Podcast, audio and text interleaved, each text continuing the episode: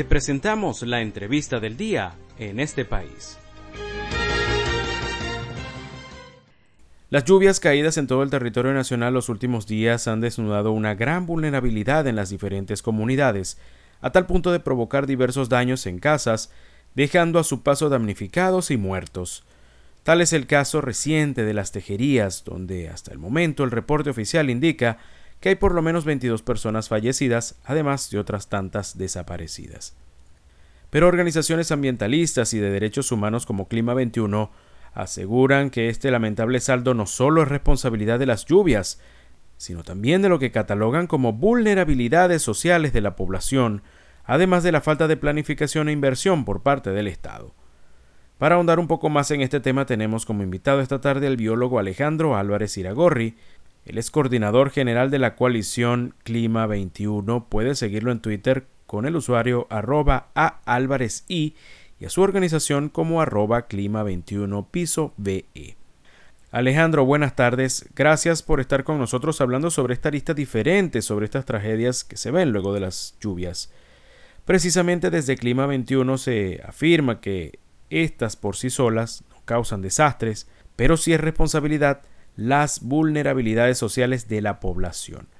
En el actual contexto de lo que vemos en el centro del país, ¿a qué tipo de vulnerabilidades se refieren? Desde hace mucho tiempo los especialistas en gestión de riesgo se dieron cuenta de que el grado de impacto de un evento como una tormenta o cualquier otro tema, una inundación, una sequía, no dependía tanto de la magnitud del evento como de debilidades existieran, que fueran sociales o, o características de infraestructura o de otro tipo, que existieran en el sitio. A esas debilidades las llamaron vulnerabilidades. Una vulnerabilidad es, un, es una situación tal que produce que el, el impacto sea mayor.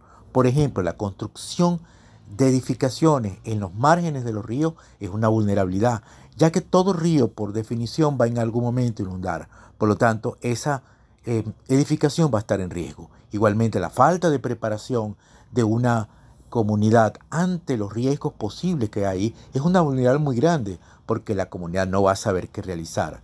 Las vulnerabilidades pueden ser sociales, pueden ser políticas, pueden ser de tipo de infraestructura construida o no sobre los sitios. Por eso, depende mucho más de esas vulnerabilidades que la magnitud del riesgo.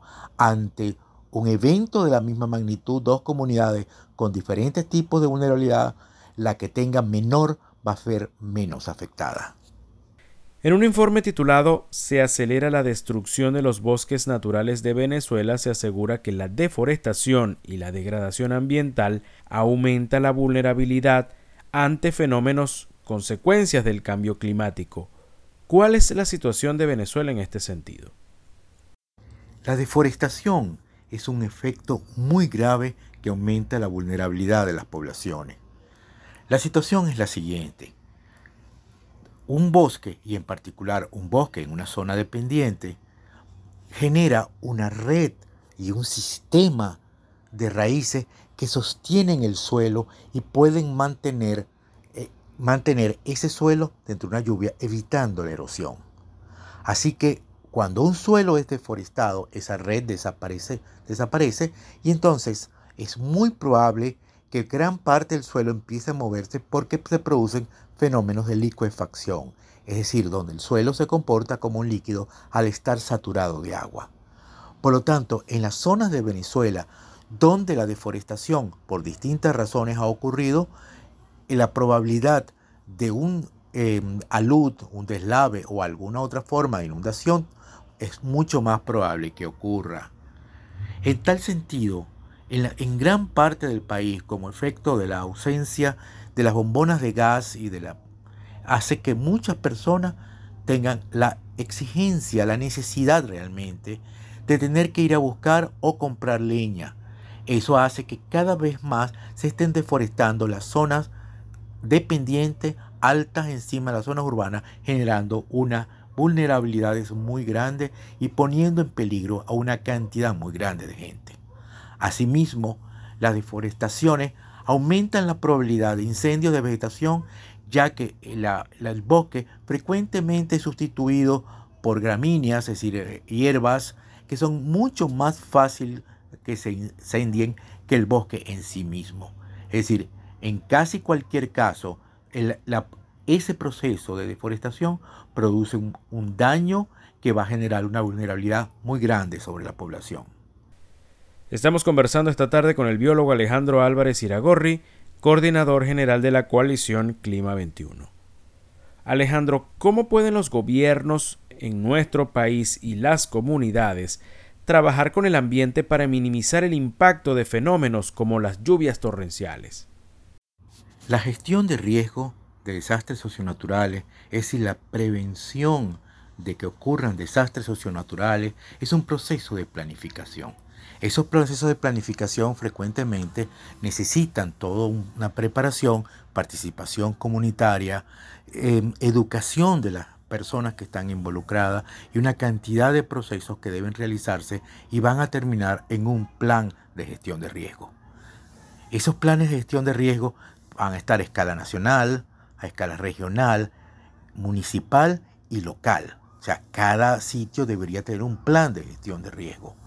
Esos planes, en la medida que toman en cuenta las características y los cambios de la naturaleza, son cada vez mejores.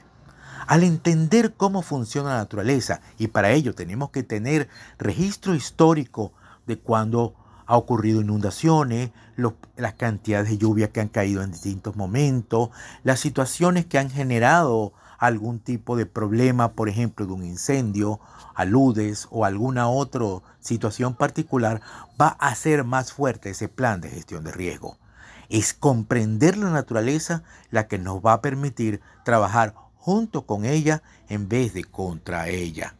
En tales situaciones, un plan de gestión de riesgo bien realizado va a permitir que toda eh, comunidad sea mucho más segura y la posibilidad de que haya un desastre socionatural sea muchísimo menor. Si para nosotros y cada uno de las personas que vivimos en Venezuela es de prioritario comenzar a trabajar en la idea de generar planes de gestión de riesgo. Y eso no debería ser más que más que una obligación de todos nosotros, pero en particular una obligación de los gobiernos de promoverlos, de apoyarlos, de financiarlos y de acompañar a las comunidades en esos procesos. En tal sentido, creo que en Venezuela y este periodo de lluvias en este momento nos debe enseñar la necesidad clara de tener una gestión de riesgo, principalmente en el contexto del cambio climático, donde se ha previsto que muchos de estos problemas, estas lluvias eh, tormentosas y este tipo de situaciones, tales como sequías o otros de este tipo, pueden ser mucho más frecuentes que antes. Entonces debemos prepararnos con mucho mayor claridad a lo que, a lo que nos viene por delante.